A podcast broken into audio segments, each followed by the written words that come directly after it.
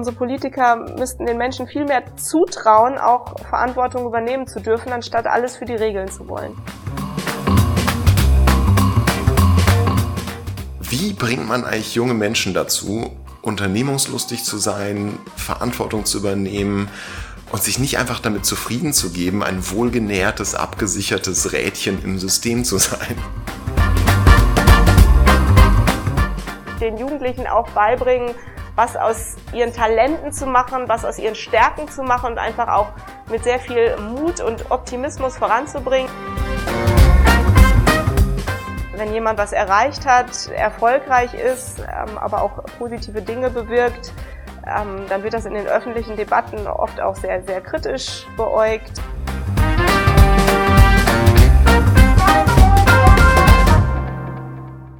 Gestatten Marie-Christine Ostermann. Seit 13 Jahren ist sie an der Unternehmensführung von Rulco beteiligt, einem fast 100 Jahre alten Familienunternehmen aus Hamm. Vor rund zehn Jahren begann für sie eine turbulente Zeit, als sie zur Vorsitzenden des Verbands die jungen Unternehmer gewählt wurde. Es waren die weltweiten Krisenjahre, die Finanzkrise, die Bankenkrise und das ganze Land diskutierte über ökonomische Fragen.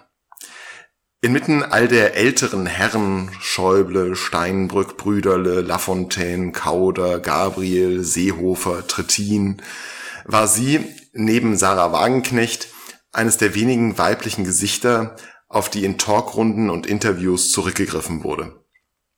Sie gehörte als überzeugte Ordoliberale eine Zeit lang zum Inventar des öffentlichen Diskurses. So sehr, dass sie sich dann auch in einem Zeitinterview die selten dämliche Frage gefallen lassen musste, kann es sein, dass sie in die Sprache der alten Männer verfallen, um nicht wie das kleine Mädchen zu wirken, das auch mal was sagen will. Seitdem sie ihre Aufgabe bei den jungen Unternehmern 2012 beendet hatte, widmete sie sich wieder ganz dem Unternehmen und ihrem gesellschaftlichen Engagement. Guten Tag, Frau Ostermann. Jetzt muss ich doch noch einmal auf das Zeitinterview zurückkommen. Ich muss sagen, ich bewundere ja, wie sachlich Ihre Antworten ausgefallen sind auf nicht besonders intelligente und nette Fragen. Ähm, auf die Frage, wann Sie das erste Mal jemanden entlassen mussten, haben Sie unter anderem geantwortet, ich habe Verantwortung für das gesamte Unternehmen und es ist wichtig, dass die Firma langfristig erfolgreich ist. Dazu gehört das richtige Team und man muss sich dann auch mal von jemandem trennen. Für Zeitredakteure oder so Leute wie mich stellt sich das Thema Verantwortung ja doch oft sehr anders dar als für jemanden, der nicht nur für 180 Mitarbeiter Verantwortung trägt, sondern auch für Hunderttausende oder sogar Millionen von Endkunden. Was ist denn aus Ihrer Sicht der Grund dafür, dass diese Leistung von Unternehmerinnen und Unternehmern, dieses Verantwortung übernehmen, nicht sehr viel stärker in der Öffentlichkeit wahrgenommen wird und das Bild von Unternehmerinnen prägt? Also da gibt es sicherlich viele Gründe. Zum einen ist es so, dass sich zwar doch sehr, sehr viele Unternehmer gesellschaftlich auch engagieren und sich ihrer sozialen Verantwortung sehr bewusst sind, da viel für tun, aber nicht so gerne in der Öffentlichkeit stehen und das lieber still und verschwiegen äh, tun. Was ja auch toll ist, dass sie Gutes tun, aber sie wollen es halt nicht so nach außen tragen und nicht so im Blick, äh, Blick der Öffentlichkeit stehen. Und da kommen wir schon äh, zu Grund zwei, ja, woran das liegt. Also es ist ja schon so, in Deutschland, die Mentalität ist oft insgesamt sehr von Neiddebatten geprägt äh, bei den Menschen. Wenn jemand was erreicht hat, erfolgreich ist, ähm, aber auch positive Dinge bewirkt, ähm, dann wird das in den öffentlichen Debatten oft auch sehr, sehr kritisch beäugt und äh, ähm, man ist doch einem sehr rauen Wind in der Öffentlichkeit ausgesetzt als Unternehmer. Es äh, dreht sich bei uns in den öffentlichen politischen Debatten auch immer sehr, sehr viel um das Thema Umverteilung, wie kann Geld noch äh, besser umverteilt werden, damit es gerecht zugeht in Deutschland. Und da erscheinen Unternehmer oft in der, in der öffentlichen Meinungsbildung äh, leider eher in einem negativen Bild. Also die, diese Meinung teile ich überhaupt gar nicht, aber es ist einfach ein Fakt, dass es dass es eben eben oft so ist und äh, deswegen wird wird äh, die Leistung, die Unternehmer erbringen und auch das viel Positive, was sie bewirken, nicht nur für das eigene Unternehmen und die Kunden und die Mitarbeiter, sondern auch für die Gesellschaft, das, das wird dann oft so unter den Tisch gekehrt und nicht wirklich gewert, gewertschätzt, leider. Ja, ähm, was glaube ich ja vielleicht auch ein bisschen ein Problem ist, ich weiß nicht, wie Sie das so wahrnehmen, ähm, ist, dass man auf der einen Seite die klassischen Familienunternehmen hat, die in der dritten, vierten, fünften Generation wirklich nachhaltig ähm, in der Region verwurzelt arbeiten und dann natürlich diese ganzen Großunternehmen, Manager geführt, äh, wo einzelne Manager irrsinnige Boni bekommen, was dann in der Öffentlichkeit auch wahrgenommen wird. Und das sozusagen das Kritische, was man da sehen kann an dieser Großwirtschaft der Manager, ähm, ausstrahlt auf die klassischen Unternehmer vor Ort. Ja, das ist äh, sicher auch ein Thema, dass es immer wieder äh, sagen wir mal, Skandale gibt, beispielsweise in großen Publikumsgesellschaften, die anonym geführt werden, jetzt nicht Eigentümer geführt, keine Familienunternehmer sind, äh, wie es jetzt in letzter Zeit auch in der Automobilbranche jetzt vorgekommen ist. Und diese Skandale, wo dann auch ähm, äh, Vorstände dann ähm, natürlich im negativen Licht stehen, weil sie, weil sie große Fehler begangen haben, vielleicht auch nicht ehrlich waren, ähm, das färbt dann natürlich ab auf die gesamte Wirtschaft in ganz Deutschland und dann werden teilweise bei manchen Menschen die Familienunternehmer dann natürlich auch mit, mit in den Topf geworfen. Das liegt dann leider auch mit daran, dass insgesamt äh, so äh, nicht viel Nähe gegeben ist zwischen Unternehmern und der Gesellschaft im Allgemeinen. Also ich sagte es vorhin schon, Unternehmer agieren gerne zurückgezogen. Natürlich kann man es nicht komplett pauschal sehen, aber viele oder die meisten Unternehmer agieren komplett zurückgezogen. Ähm, aber insofern haben, haben die Menschen da draußen, äh, die vielleicht nicht selber Unternehmer sind, dann auch äh, eher wenig Kontakt äh, zu Unternehmern. Und deswegen lassen die sich natürlich leicht von so Schlagzeilen dann auch beeinflussen. Und wenn dann in der Zeitung steht, dass äh, ein Manager wieder einen großen Skandal e eben erzeugt hat, der sehr neg negativ ist, dann ähm, dadurch, dass sie wenig Kontakt zu Unternehmern haben, schmeißen sie alle in einen Topf, leider Gottes. Also es müsste schon im Prinzip in der Schule anfangen, dass, äh, dass es ein Fach Unternehmertum gibt, äh, wo auch nicht nur Lehrer unterrichten, sondern wo es regelmäßigen Austausch gibt zwischen Unternehmern und den Schülern, ähm, wo Praktika in Unternehmen stattfinden können, beispielsweise, also dass einfach Unternehmertum nahbarer wird ähm, und die Menschen so sich auch mehr eine differenzierte Meinung auch, auch bilden in der Öffentlichkeit. Ja, das ist eigentlich ein sehr schöner Übergang zu einem nächsten Thema, was ich gerne besprechen wollte. Ähm, Sie haben vor vier Jahren mit ein paar Leuten zusammen das Projekt Startup Teams mitbegründet. Ähm, es gibt so von Ernest Young alle zwei Jahre so eine Studentenstudie, wo zumindest ich immer so ein bisschen Schock kriege, wenn ich die wieder in die Hände kriege.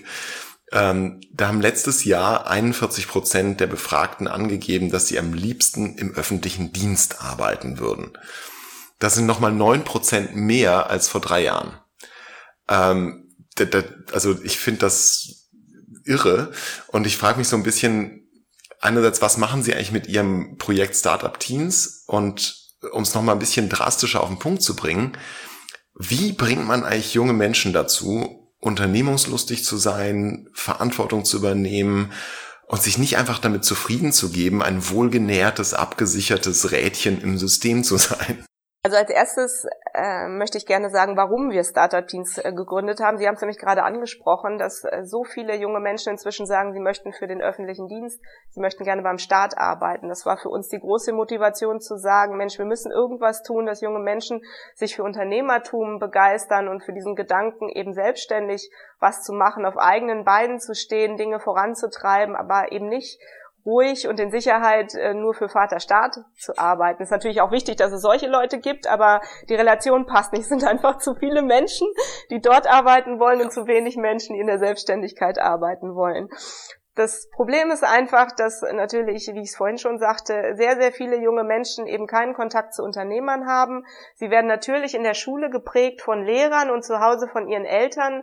Und da ist es einfach beispielsweise so, ähm, hat auch eine Umfrage gesagt, dass zwei Drittel der, der Lehrer den Schülern abraten, sich selbstständig zu machen, ihnen abraten, ein Startup zu gründen und auch eher sagen, die Selbstständigkeit ist etwas mit einem hohen Risiko und sie sollen doch lieber etwas Sicheres machen, etwas Seriöses machen. Also die jungen Menschen werden gar nicht motiviert, überhaupt den Mut zu nehmen, den Schritt in die Selbstständigkeit zu wagen und ihre eigenen Ideen voranzubringen, was einfach traurig ist ist. Und leider ist es auch bei den meisten Eltern so, dass die erstmal sagen, am Anfang des beruflichen Weges, mach erstmal was sicheres, bau dir mal in Ruhe was auf, werd erstmal Angestellter und dann kannst du irgendwann mal weiter gucken. Aber Sicherheit ist doch einfach was extrem äh, Wichtiges. Und dann haben wir gesagt, okay, wir müssen unbedingt was ändern und den Jugendlichen Unternehmertum nahebringen und sie dafür begeistern.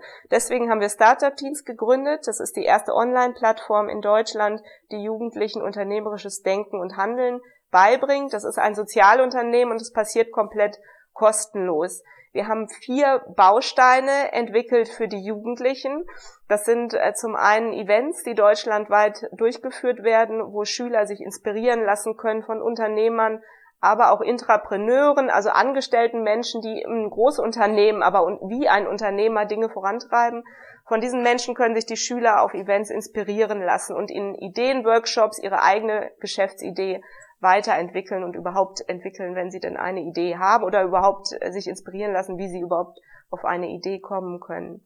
Dann gibt es das Online-Training, das machen wir inzwischen mit The Simple Club. Die sind sehr, sehr erfolgreich im Online-Nachhilfeunterricht, haben mit Mathe angefangen, machen inzwischen aber im Prinzip alle Fächer und können sehr, sehr erfolgreich äh, junge Menschen für ihre Themen begeistern. Denen folgen inzwischen mehrere Millionen junge Menschen und die entwickeln mit uns Videos, auch zum Beispiel zusammen mit Philipp Lahm, die die Jugendlichen an, angucken können. Das sind kurze Videos, die so äh, die Grundelemente des Gründens und des Unternehmertums, also das grundlegende Handwerkszeug den Jugendlichen in einfacher, verständlicher Sprache nahebringen. Dann gibt es als dritten Baustein ein Mentoring-Programm mit über 450 Mentoren und vielen Mentorinnen auch inzwischen, die Jugendlichen dabei helfen, ihre Geschäftsidee zu entwickeln und sie auch über mehrere Jahre, wenn sie möchten, weiter begleiten und die Idee dann eben auch nachhaltig im Markt aufbauen. Und der vierte Baustein ist eine Online-Challenge. Da können die Jugendlichen ihren Businessplan entwickeln, einreichen und wenn sie ins Finale kommen, äh, dann werden sie eingeladen nach Berlin, wo die besten äh, die besten Schüler in jeder Kategorie, sieben Kategorien sind es insgesamt, ihre Idee präsentieren vor einer Jury und da 10.000 Euro Startkapital für ihr Unternehmen, für ihr Start-up gewinnen können in insgesamt sieben Kategorien. Ähm, was noch wichtiger ist für die Schüler als diese 10.000 Euro, ist aber das komplette Netzwerk, diese Unterstützung, das Wissen, die Zugänge, die sie durch uns bekommen. Denn das ist das, woran es am meisten scheitert. Die Jugendlichen haben vielleicht eine Idee, haben irgendwas entdeckt, was es noch nicht gibt, haben vielleicht ein Problem, wo sie eine gute Idee haben, wie sie das lösen können. Aber äh, sie haben da nicht die Kontakte, nicht das Netzwerk und die Zugänge, die sie brauchen, um weiter voranzukommen mit ihrer Idee. Und das bekommen sie alles über Startup-Teams mit vielen jungen Unternehmerinnen und jungen Unternehmern, die schon sehr erfolgreich sind, die das alles ehrenamtlich machen, die das einfach machen, weil sie, wie wir auch, Deutschland voranbringen wollen, die sich wünschen, dass wir mehr Gründer, mehr Unternehmensnachfolger, aber auch mehr in Intrapreneure in Großunternehmen eben haben werden. Und ähm, das inspiriert die Jugendlichen natürlich, weil es auch viele junge Menschen sind, die da schon sehr erfolgreich sind. Auch nicht nur reine Unternehmer, da sind auch Sportler mit dabei, ähm, Künstler, also äh, einfach viele Menschen, die was bewegen in Deutschland und die den Jugendlichen auch beibringen, was aus ihren Talenten zu machen, was aus ihren Stärken zu machen und einfach auch mit sehr viel Mut und Optimismus voranzubringen, denn das fehlt leider oft in den Schulen oder auch in den gesellschaftlichen Debatten in Deutschland. Wenn man hier scheitert und auf die Nase gefallen ist, dann ist man gleich abgestempelt. Dabei muss es doch einfach so sein, dass man sagt, Mensch, ist nicht schlimm, ich versuche es wieder und irgendwann werde ich Erfolg haben. Ja, das finde ich ein schönes Konzept, dass man da wirklich ähm, viele Begegnungen ermöglicht, weil ich glaube, das große Problem ist, dass, wie Sie in Ihrer ersten Antwort schon gesagt haben, die Leute kaum mit Unternehmern zu tun haben und dass die in der Öffentlichkeit sicherlich nicht so präsent sind wie in einem Land wie, weiß nicht, den USA oder so.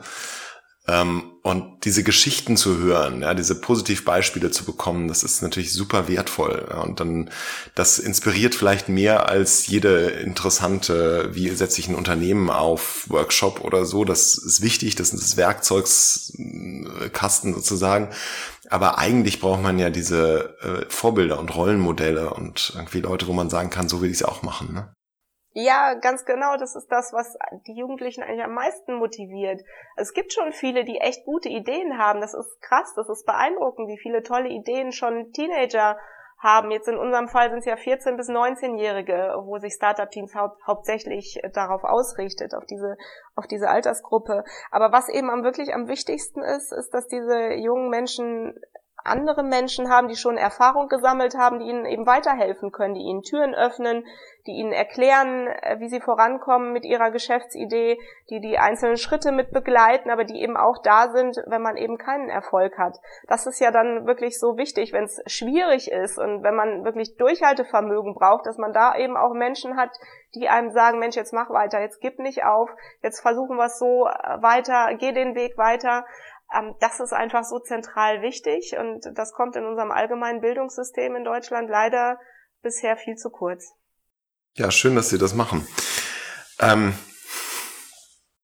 wobei das auch so eine spannende Frage ist, da würde ich noch mal kurz nachhaken, so Fachwirtschaftsunterricht. Ich bin da immer ein bisschen gespalten. Ich denke mir, es wäre gut, wenn man sowas hätte. Also ich hatte sowas theoretisch an der Schule. Was ich gelernt habe, war irgendwie, wie man einen Scheck ausfüllt und worauf man achten muss, wenn man gebrauchtes Fahrrad kauft. Ein bisschen unsinnig. Ähm, aber also ist das eine gute Idee, das einzurichten, dass man den Leuten das ein bisschen beibringen kann, wie funktioniert Wirtschaft, wie funktionieren solche Prozesse, äh, das, das Miteinander sich austauschens und so handeln.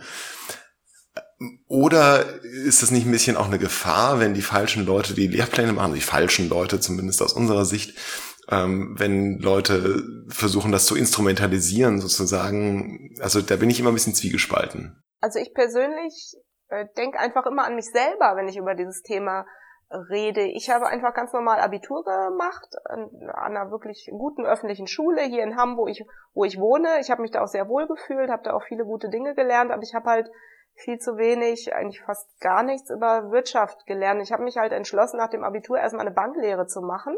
Und wenn ich jetzt eben zurückblicke, welche Dinge brauchte ich am meisten jetzt für meinen beruflichen Weg? Gut, nun bin ich natürlich auch in die Wirtschaft dann, dann gegangen, habe Betriebswirtschaftslehre studiert, leite, leite ein Unternehmen, aber ähm, äh, Finanzmanagement oder was eine Aktie ist, äh, wie das funktioniert am Aktienmarkt, wie das mit dem Zins funktioniert. Ähm, gut, das ist jetzt natürlich heutzutage ein schwieriges Thema mit Negativzinsen und so, aber das sind ja trotzdem alles so grundlegende Dinge, so das Einmaleins, was man braucht irgendwie, um sich auch Vermögen aufbauen zu können jetzt für die Zukunft, um auch auf eigenen Beinen dann stehen zu können langfristig und nicht, nicht vom Staat irgendwie zum Beispiel bei der Altersvorsorge abhängig, abhängig zu sein. Ähm, und das habe ich alles nicht in der Schule gelernt. Das fing erst dann an in der Ausbildung und, und deswegen bin ich wirklich überzeugt davon, dass die, die Dinge, die ich in der Banklehre gelernt habe und auch später im Studium, dass diese grundlegenden Dinge, was Finanzmanagement anbelangt, dass man das echt schon viel früher ähm, in, in der Schule lernen muss. Wirklich. Das ist natürlich eine Sache äh, oder ein Teilbereich der Wirtschaft, wo man vielleicht nicht zu ideologisiert rangehen dürfte. So, ähm, ich glaube, bei, bei anderen Themen ist wirklich ein Problem immer, das ideologiefrei zu halten. Ne?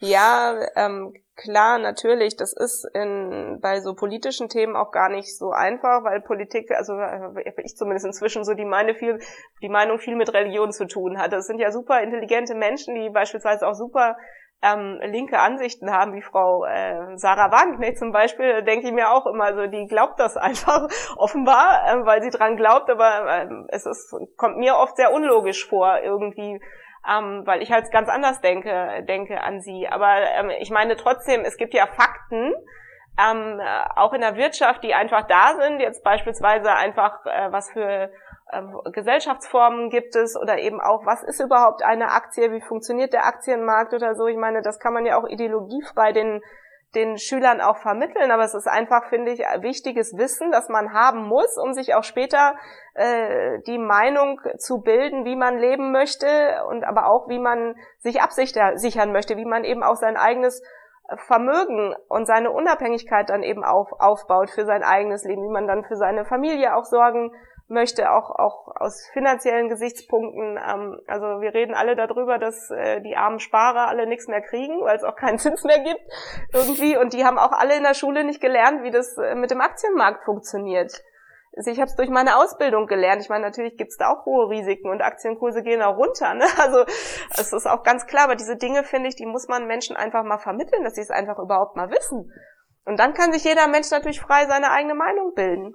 Ja, ja, ja, da hatten wir natürlich auch das Problem, dass wir da eine Kulturwandel sozusagen erstmal überhaupt in Gang bringen müssten. Ähm, das ist richtig. Ich habe aber manchmal den Eindruck, dass manche Politiker vielleicht auch Sorge haben und es gar nicht wollen, dass, dass Schüler vielleicht jetzt auch das Fach Entrepreneurship in den Schulen hätten, weil sie dann natürlich, das sehen wir auch bei, bei Startup-Teams, Schüler sind schon beeinflussbar und ähm, wenn die das einmal erstmal gesehen und gelernt haben, dass man auf eigenen Beinen stehen kann, selbst viel bewirken kann und den Staat jetzt auch nicht überall braucht und der muss sich nicht um alles kümmern. Man kann auch viele Dinge alleine regeln, dann, dann wählen die natürlich auch anders. Ne? Also, dann brauchen die äh, manche Politiker gar nicht, die alles für die regeln wollen. Dann verlieren die vielleicht auch ihre Existenzberechtigung. Das ist ja, ist ja auch einfach, einfach so. Ne? Also ich weiß jetzt nicht, ob ich Schein hier nennen darf, also oder nicht, oder ein ja, Beispiel nennen darf, was ich jetzt ganz, also ich denke jetzt wirklich an dieses Bild, was, was die SPD vor drei Wochen da veröffentlicht hat, mit diesem reichen Menschen, der auf einer Sonnenliege liegt mit einem Drink in der Hand und das Geld fällt vom Fließband runter irgendwie und der macht nichts ähm, und, und arbeitet auch nichts und ist einfach faul und das Geld verdient sich von ganz alleine, ohne dass er irgendwie äh, was tut. Und das, das ist natürlich, also das ist einfach, einfach nur krass, dass die SPD offenbar denkt, dass, dass Menschen sich von sowas beeinflussen lassen und offenbar wirklich so ein Bild haben. Und die, die, das, der Hintergrund ist natürlich, dass die den, den Reichen wieder mehr Steuern abknüpfen wollen, was dann die SPD wieder mehr umverteilen will. Also die wollen halt entscheiden, wie der Sozialstaat auszusehen hat und, und wie das Geld verteilt wird, anstatt dass die Menschen, das, abgesehen davon, dass sie ja Steuern zahlen, mit dem Rest des Geldes selber zum Beispiel entscheiden, was sie Gutes tun, was sie auch gesellschaftlich Gutes tun wollen. Ist doch besser, wenn man das irgendwie selber entscheidet, aber äh, manche Politiker wollen halt lieber möglichst viel für die Menschen entscheiden und regeln und dann ist es natürlich besser, wenn wenn Kinder in der Schule nicht lernen, wie das geht, ähm, eigenständig Dinge voranzubringen. Hm. Ich glaube, die Politik lebt halt auch von diesem Sicherheitsversprechen. Ne? Das ist eines der wichtigsten Instrumente. Ja, natürlich. Ich meine, Sicherheit wollen wir auch alle irgendwo. Also selbst ich als Unternehmer will auch nachts ruhig schlafen können. Also beispielsweise machen wir das im Unternehmen halt so, dass wir halt viele liquide Mittel bereithalten für Notsituationen oder auch viel eigenes äh, Vermögen immer wieder im, im Betrieb gelassen haben, gar nicht erst entnommen haben. Einfach damit wir hier nachts ruhig schlafen können und wissen, auch wenn Krisensituationen kommen, dann ähm, äh, sind wir abgesichert halt. Also natürlich will auch ich als Unternehmer ein gewisses Maß an Sicherheit, aber in Deutschland sind die Verhältnisse einfach äh, viel zu krass. Da wollen alle irgendwie als oberstes Ziel also auch die jungen Menschen, die Studenten in Umfragen wollen alle Sicherheit als alleroberstes Ziel. Ähm, aber ähm, Risiko in einem gewissen Maß ist eben auch wichtig.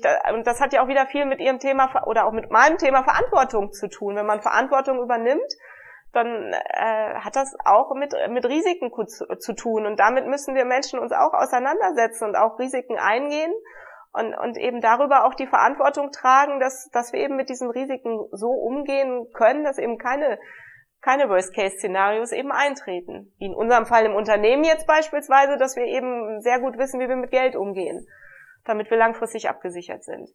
Ja, und Verantwortung muss man auch irgendwie lernen. Und das lernt man, indem man sie einübt, nicht wahr? Und wenn man. Genau, und indem dem Politiker eben nicht alles für einen regeln. Also nicht, jetzt habe ich wieder gelesen, jetzt sollen sogar, soll sogar verboten werden, Luftballons steigen zu lassen.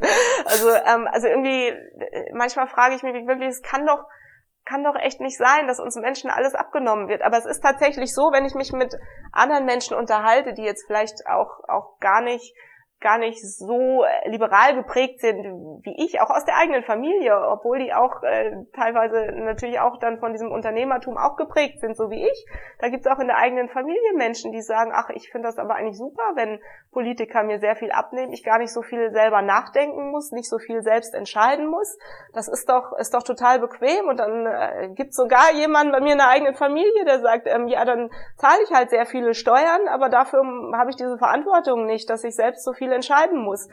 Ähm, das macht mich ein bisschen betroffen, muss ich ganz, ganz ehrlich sagen, ähm, weil man ja auch sieht, obwohl wir einen Wahnsinns-Sozialstaat haben in Deutschland, dass die Debatten trotzdem nicht anders werden. Es, es geht tr trotz wahnsinnigen Steuergeldern, die bezahlt werden, stott, äh, trotz Überschuss, den der Staat auch erwirtschaftet, also so viel Geld da und trotzdem heißt es immer, es ist so ungerecht in Deutschland, das Geld ist so ungerecht verteilt und wir müssen, brauchen noch mehr Steuern, müssen noch mehr umverteilen. Also die ganzen Umverteilungsmaßnahmen, die die Politik bisher auch ergriffen hat, die ganzen Entscheidungen, die die treffen, scheint ja offenbar jetzt nicht so viel zu bringen, ehrlich gesagt, wenn man die öffentlichen Debatten ansieht. Und deswegen denke ich, ist es auch wichtig, dass Menschen selbst Entscheidungen treffen, auch selbst sagen, ich habe jetzt dieses Geld zur Verfügung, ich habe meine Steuern bezahlt, aber das ist mein Geld, damit kann ich machen, was ich möchte und selbst Verantwortung übernehmen und selbst entscheiden, ähm, wo ich jetzt auch Gutes bewirke in der Gesellschaft, wie ich jetzt zum Beispiel äh, mit Startup-Teams.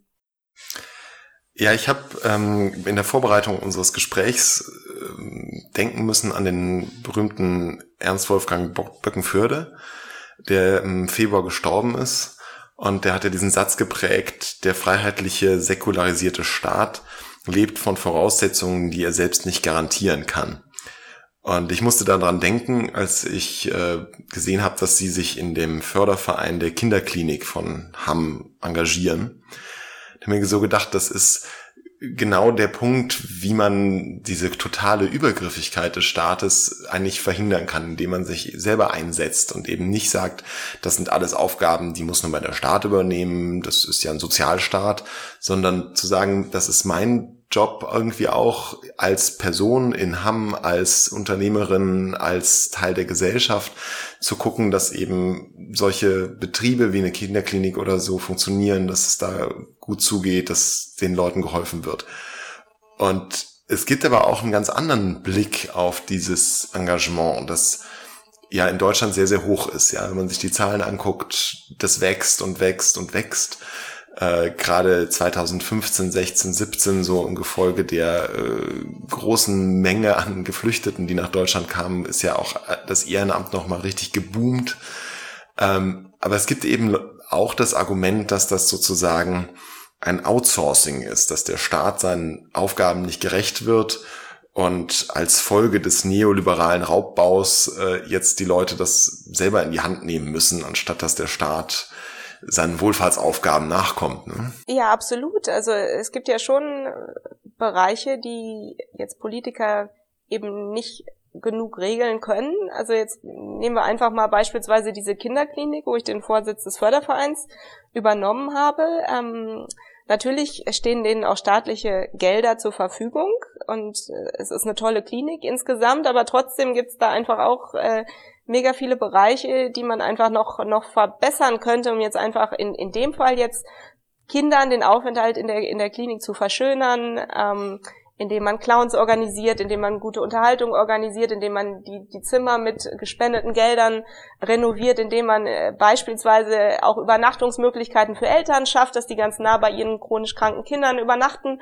können. Und da sind einfach öffentliche Gelder zu wenig für da, um, um noch mehr Menschlichkeit in, in, in so eine Klinik jetzt beispielsweise zu bringen. Und, und das kann man dann eben über, über ehrenamtliches Engagement, über so einen Förderverein natürlich auch, auch sehr gut mit, mit voranbringen. Man braucht dafür einerseits natürlich Leute, die Zeit haben, sich ehrenamtlich dafür zu engagieren, aber man braucht natürlich einfach auch Spendengelder für so einen ehrenamtlich organisierten gemeinnützigen Verein. Und äh, was mich einfach jetzt gerade aktuell auch schon wieder aufregt und eigentlich die letzten Jahre auch immer wieder aufgeregt hat, sind immer wieder die Forderungen von Politikern, dass wir trotz der hohen Steuereinnahmen jetzt beispielsweise noch äh, zusätzlich die Vermögensteuer jetzt noch brauchen würden oder noch eine höhere Erbschaftssteuer, eine Reichensteuer.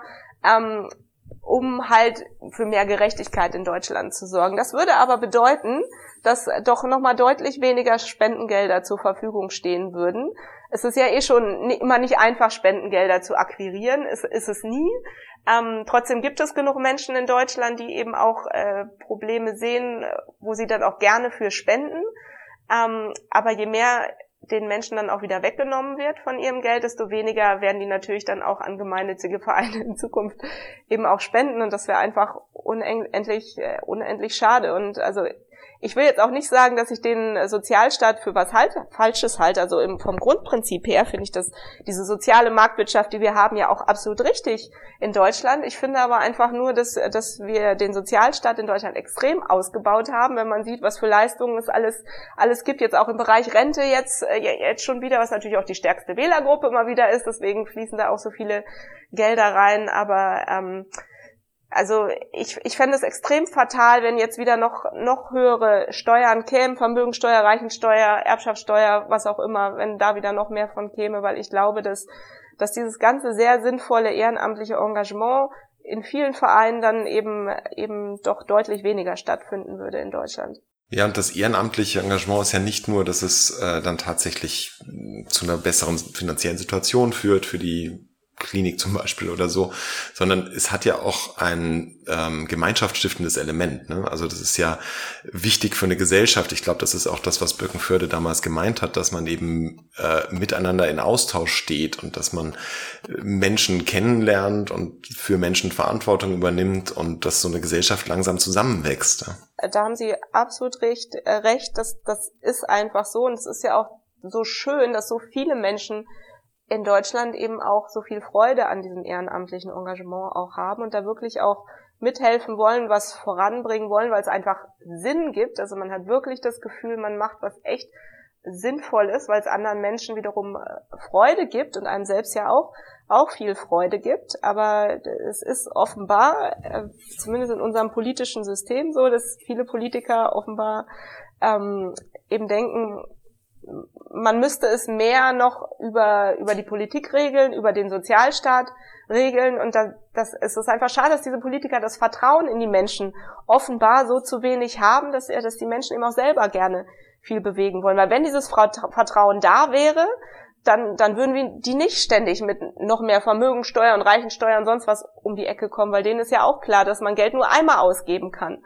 Und wenn's, wenn, wenn wir jetzt noch höhere Steuern bekommen, ähm, die dann wirklich auch teilweise eine Gefahr für Familienunternehmen darstellen würden, wie eine Vermögensteuer beispielsweise, dann, dann, ja, dann ist halt auch weniger Geld da, um es zu spenden. Dann sagen die Politiker zwar dann teilweise dann wieder, wieso, man kann es doch von der Steuer absetzen, das ist doch steuerbegünstigt und alles.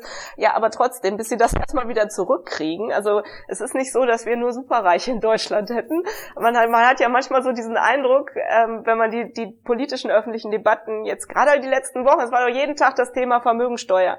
Man hat echt den Eindruck, es gäbe hier so viele reiche Menschen, die so extrem viel Geld hätten, was sie jetzt ausgeben könnten. Das ist, ist nicht so. Es sind einfach größtenteils echt hart arbeitende Menschen, die auch äh, wirklich genau kalkulieren müssen. Nehmen Sie unsere Branche, Lebensmittelhandel, ähm, da ist der Wettbewerb auch hart. Also da verdienen sie jetzt auch nicht Unmengen an Geld und, und ich engagiere mich sehr viel gesellschaftlich noch nebenher, aber es ist jetzt nicht so, dass ich hier mit Geld um mich schmeißen könnte, überhaupt nicht.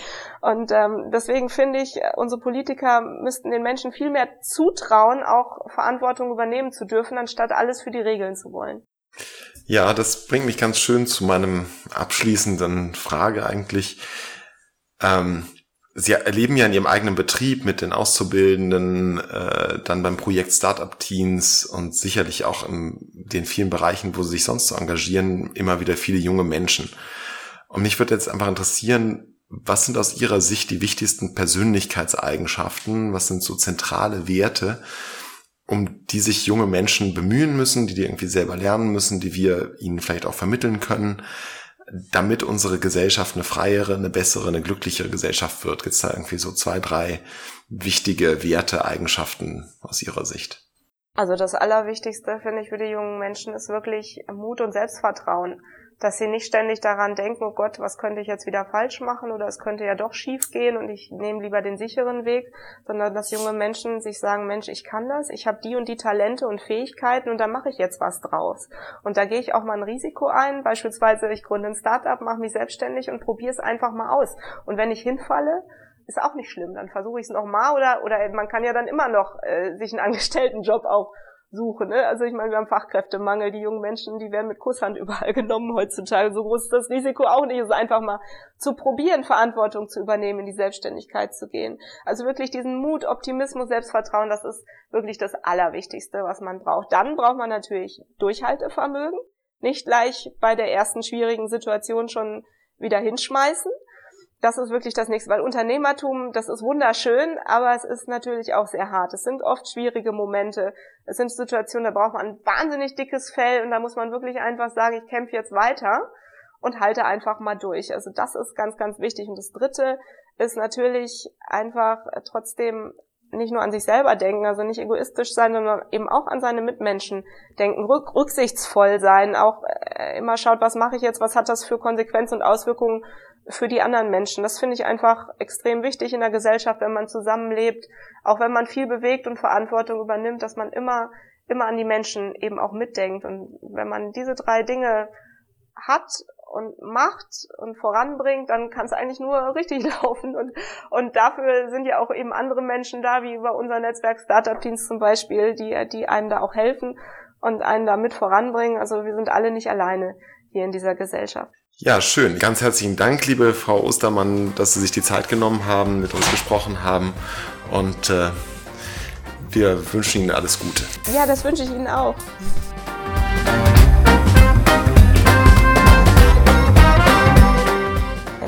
In den letzten Monaten am meisten beeindruckt hat, ist jetzt, also ja, es ist insofern schon Kultur. Also ich, ich bin nach Dänemark gefahren, nach Kopenhagen und mich hat die Lebenseinstellung der Leute da einfach so beeindruckt. Die sind total entspannt und positiv und äh, im Umgang miteinander sehr rücksichtsvoll.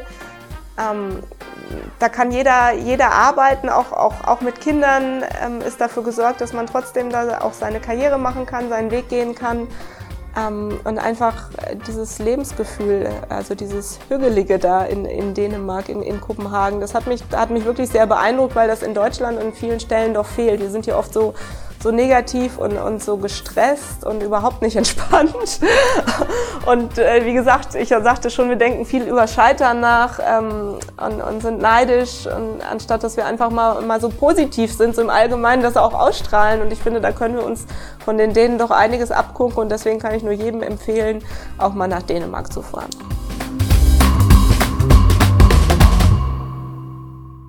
Der Podcast Gestatten wird präsentiert von Prometheus das Freiheitsinstitut. Prometheus ist ein unabhängiger Think Tank, der es sich zum Ziel gesetzt hat, den Wert der Selbstverantwortung zu stärken.